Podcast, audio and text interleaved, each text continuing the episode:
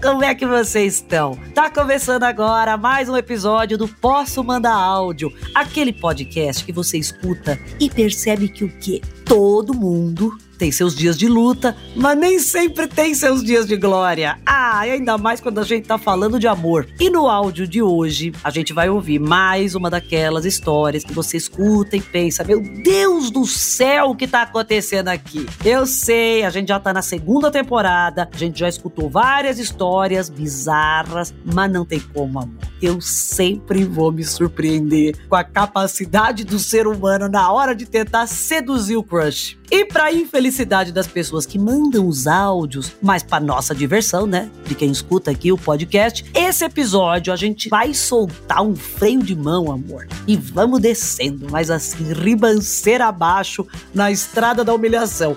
A história de hoje vai ser contada por ela, que é um fenômeno na internet e que eu particularmente já amava desde quando ela dançava um hit com escama só de peixe. A influencer e uma das gêmeas da lacração, Mira Mirela Santos. Oi, Dandani, tudo bem? Dani Calabresa, oi, amor. É Mirela que tá falando, entendeu? Se mais conhecida como linha de galinha. O negócio que eu vou te contar é um babado muitíssimo forte, né? De um encontro que eu tive mais do que flopado. Já começou maravilhoso!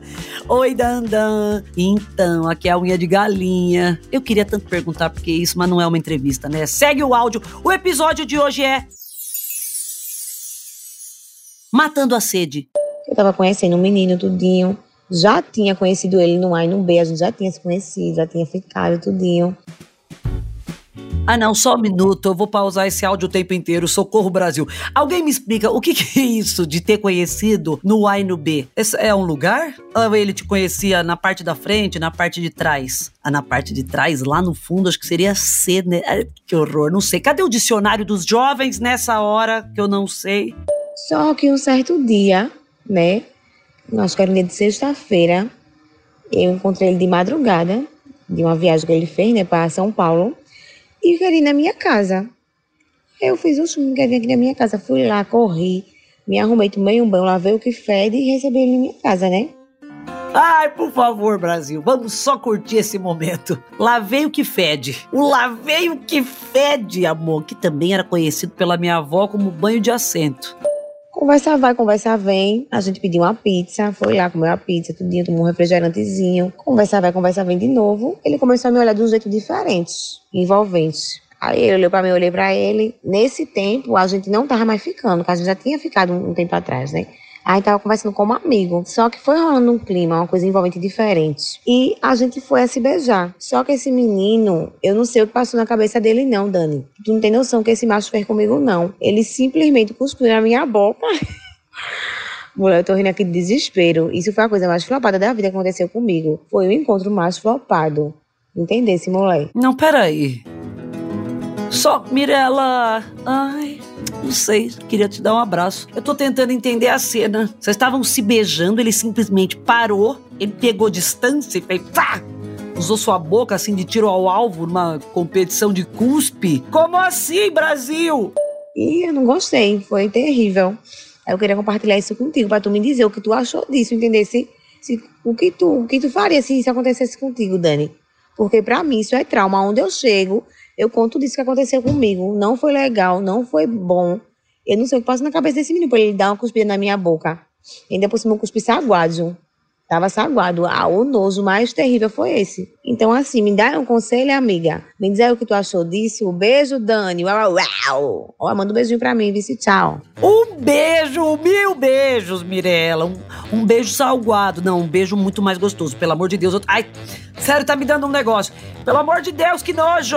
Que história maravilhosa. Mas que nojo. Eu não sei, eu não sei o que te falar de conselho, meu Deus do céu. Um cuspe salgado. Um gostinho de catupiry. Ai, que horror, minha Nossa Senhora. Quanto mais eu falo, mais nojo me dá. Eu, sinceramente, eu não ia saber o que fazer. Eu não sei se eu ia cuspir de volta na cara dele, ou se eu devolvi o cuspe, formando quase um copinho de 200ml de saliva humana. Essa, com certeza, é uma nova modalidade do cospe ou engole, versão quase family friendly. Mas Mirella, pelo amor de Deus, volta aqui fala pra gente o que que você fez. Você sentiu o gostinho salgado e falou o quê pro rapaz? Procura um gastro, que você tá com refluxo? Meu Deus, eu amei essa história. Eu tô um pouco com ânsia de vômito, mas eu amei. Se tiver mais história assim, ou menos salgada, manda pra gente, que a gente vai adorar escutar.